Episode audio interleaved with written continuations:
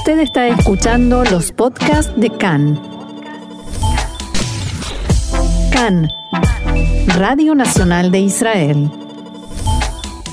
Vamos a dejar por un momento la música. Pasaron 21 minutos de las 2 de la tarde aquí en Tel Aviv y para seguir tratando todos estos temas de los que informábamos ampliamente en nuestro, nuestra primera parte del programa, ya mismo tenemos el gusto, el honor de estar en comunicación con el señor Alberto Fernández, quien es presidente de Middle East Broadcasting Corporation, ex diplomático en el gobierno norteamericano y por supuesto experto en Medio Oriente. Alberto, shalom y bienvenido una vez más a Cannes en español. Shalom y un placer estar con ustedes. Un gusto tenerlo aquí con nosotros, aunque las circunstancias son bastante complicadas y me gustaría comenzar em, preguntándole por esta decisión del Parlamento iraquí de las últimas horas sobre la expulsión de las fuerzas norteamericanas. ¿Esto significa que Irán está comenzando a tener éxito en su intención de expulsarlas? Bueno, Irán ha tenido mucho éxito en, en Irak en mantener eh, cierto control eh, político, económico, militar. Eso no es nada nuevo. La campaña para expulsar a Estados Unidos tampoco es nada nuevo. Es algo que se hace cada seis meses o cada año. Hay uh, una oportunidad de tratar de hacerlo. Esta vez es interesante lo que ha ocurrido en el Parlamento iraquí porque hubo parece, si uno lo ve a, eh, inicialmente, que claro, es una derrota para Estados Unidos, Estados Unidos se tiene que ir ya inmediatamente, pero la realidad es mucho más complicada. Lo que vemos es que hay eh, rechazo en dos partes del público de Irak, la población kurda, los representantes kurdos, los representantes suníes árabes, están muy preocupados con el concepto que se vaya a Estados Unidos. Y inclusive la decisión que se tomó en el Parlamento no es una posición que inmediatamente llega a la expulsión. O sea, el, el primer ministro y el gobierno de Irak tiene que tomar algunos pasos contundentes para llegar a ese punto. Entonces no estamos, la, la noticia no es exactamente como se ha eh, eh, comentado en la prensa. Un ¿eh? primer paso sería. Sí, así es. Ahora, ¿qué pasa con este, estas manifestaciones que habían comenzado y que, que, causaron la pérdida de tantas vidas en Irak, cuando la gente salió a la calle no solo a reclamar por mejoras, sino también contra Irán, contra la presencia y el costo que tiene esa presencia para Irak? ¿En qué quedó eso? ¿Cómo, cómo queda el balance ahora? Bueno, eh, esas manifestaciones continúan y la represión también continúa. Y lo interesante, claro, es que la represión, la represión viene eh, eh, en manos de manos de, estas mismas milicias que están ordenadas, organizadas por Irán en Irak y en otras partes de Medio Oriente. Entonces es la misma cosa, el pueblo está en las calles pidiendo sus derechos, pidiendo un futuro mejor. Las fuerzas de represión están en manos de Irán eh, y siguen matando, siguen eh, eh, el trabajo de represión, hay desaparición, desapariciones. Entonces, todo eso continúa, pero continúa, vamos a decir, una forma de bajo intensidad. Mm. Y claro, ahora hay ese otro problema, ese otro asunto del enfrentamiento militar. Claro. Ahora, eh, se habla mucho, por supuesto, de la muerte de Qasem Soleimani, pero junto con él murió un eh, personaje llamado Abu Mahdi al-Muhandes, el ingeniero. Eh, para nuestra audiencia y para que podamos comprender mejor, si nos puede describir quién era esta persona. Bueno, Abu Mahdi al-Muhandes, viejo terrorista, eh, implicado en el, atentado contra la Embajada de Estados Unidos en Kuwait en 1983, eh, luchador eh, iraquí, pero de parte de Irán por muchos años, o sea, una figura realmente tenebrosa en la historia de Irak y en la historia del Medio Oriente después de la liberación de Estados Unidos de, Irak, volvió a Irak y, se metió en la política y también en organizando escuadrones, escuadrones de muerte que mataban a iraquíes sospechosos. Eh, los americanos lo llamaban, le dieron, le dieron el apodo, eh, los americanos en la embajada de Estados Unidos en esos años, el apodo de señor Black and Decker Black Decker es, claro, esa compañía americana que hace drills. Y la razón es que usaba un drill para asesinar a captivos, a prisioneros. Eso es realmente un, matón de primera orden eh, en el servicio de Irán.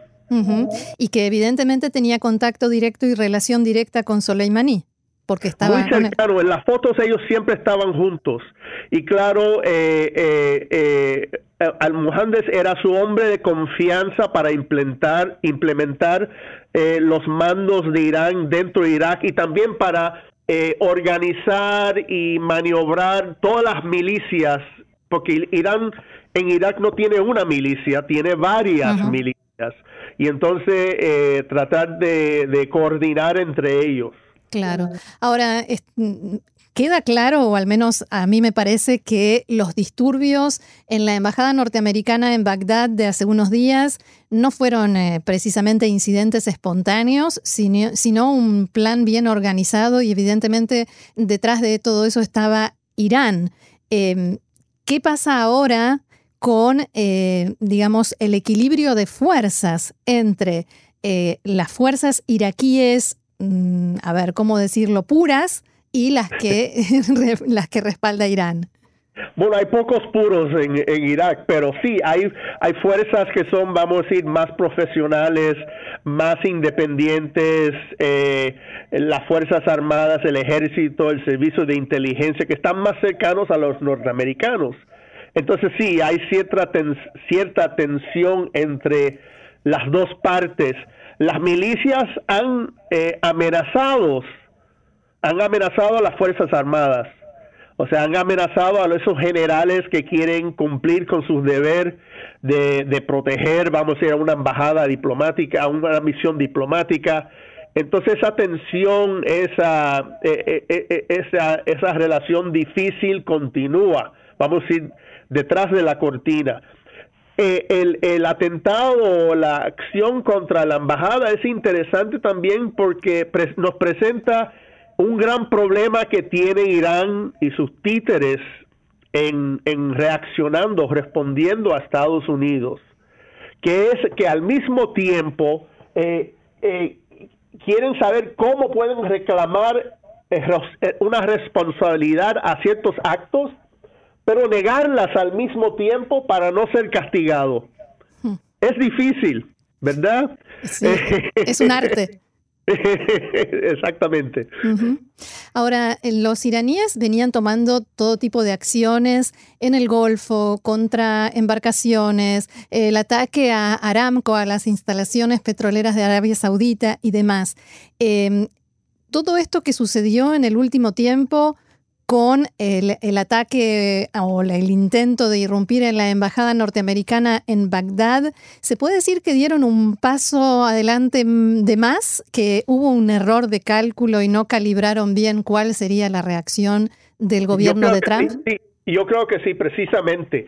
O sea, ellos tomaron eh, la no acción o la, eh, la, falta de respuesta eh, militar de Estados Unidos después de todos esos actos eh, en el Golfo, que Estados Unidos no iba a hacer o no podía hacer nada.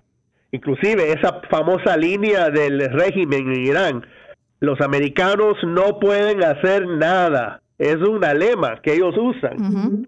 y, y, parece que no entendían que, bueno, Estados Unidos soportaba mucho, pero había una línea roja y la línea roja era ataque directo contra Estados Unidos eh, cuando mataron a este mataron a un norteamericano en una de las bases y un ataque directo eh, eh, y, contra la embajada. Entonces eso fue la línea roja que fue clara. Para, hoy parece muy clara, pero para ellos quizás creyeron que creían en su propia propaganda Que los norteamericanos no iban a hacer nada, que eran pobres, que eran débiles, que se iban de la de Medio Oriente.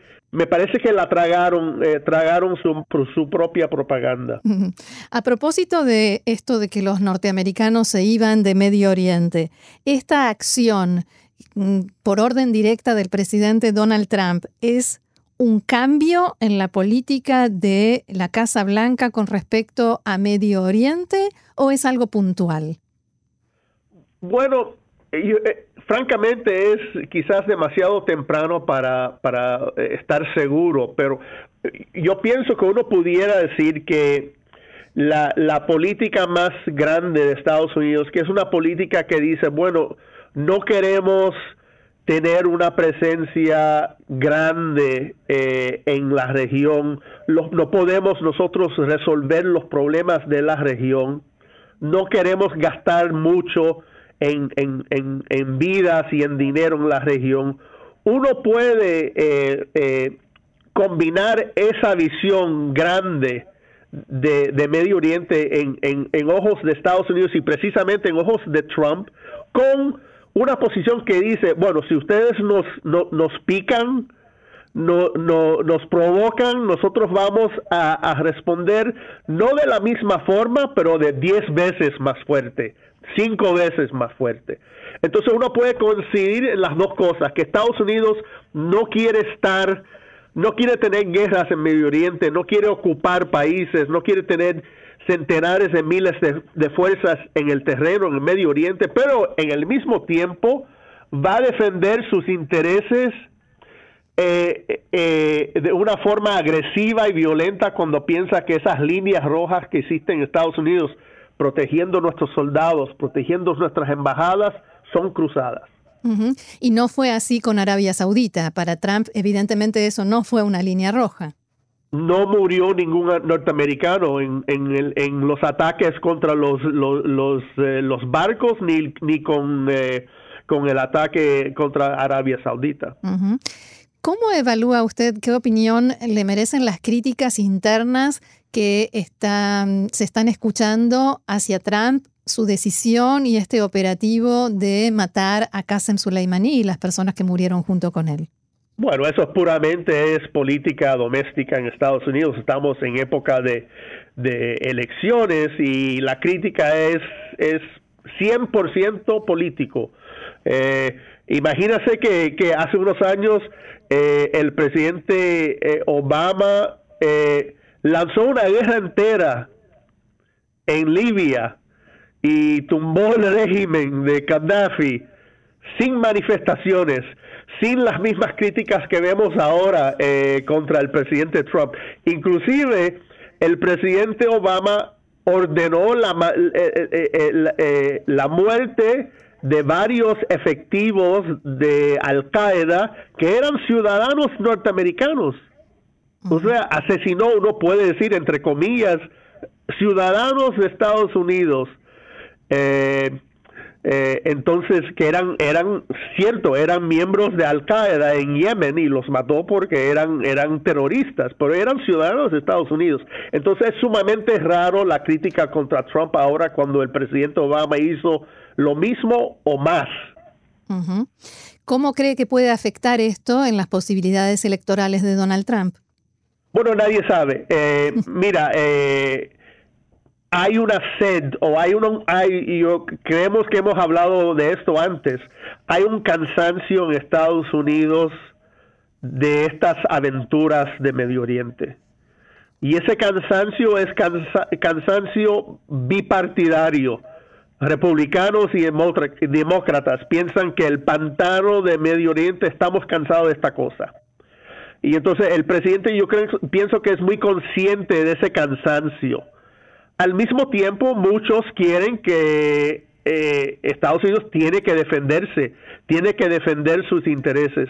Entonces el presidente tiene que jugar un juego muy, muy, muy cuidadosamente, muy difícil, que es ser fuerte, ser agresivo, pero no darle al pueblo norteamericano republicanos y demócratas la idea que él quiere otra gran guerra, otra gran aventura en el pantano, el pantano del Medio Oriente.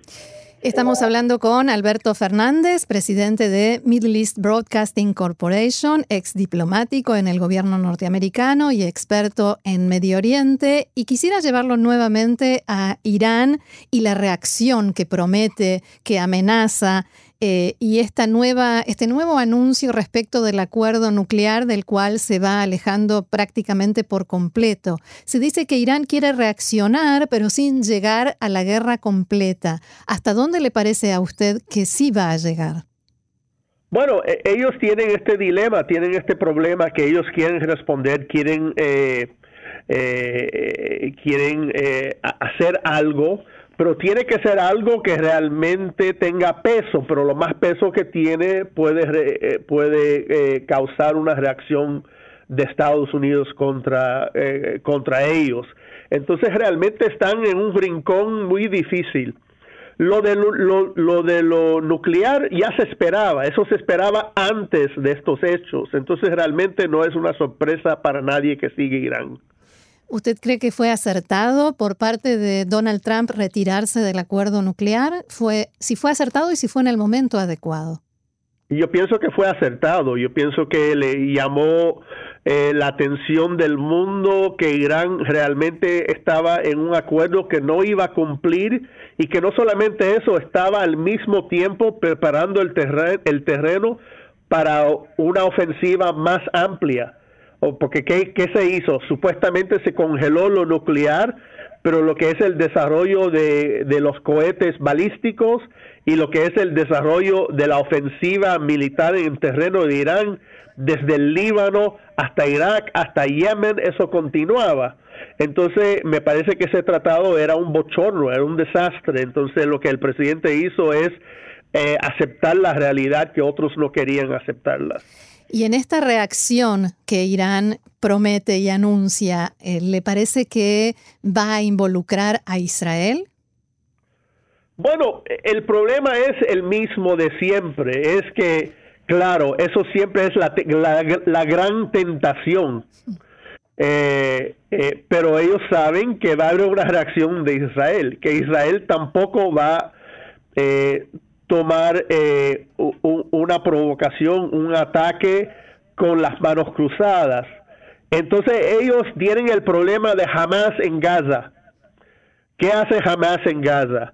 Provocaciones, atentados, eh, trata de matar, trata de, dañar, pero siempre tiene que calibrar qué es, es, qué es suficiente y qué es demasiado. Entonces ese es el mismo problema que tiene Hezbollah en Líbano, que tiene eh, Irán en, eh, en, toda la región. Lo que, lo que Soleimani fue famoso eh, por hacer, claro, fue en establecer sustitutos.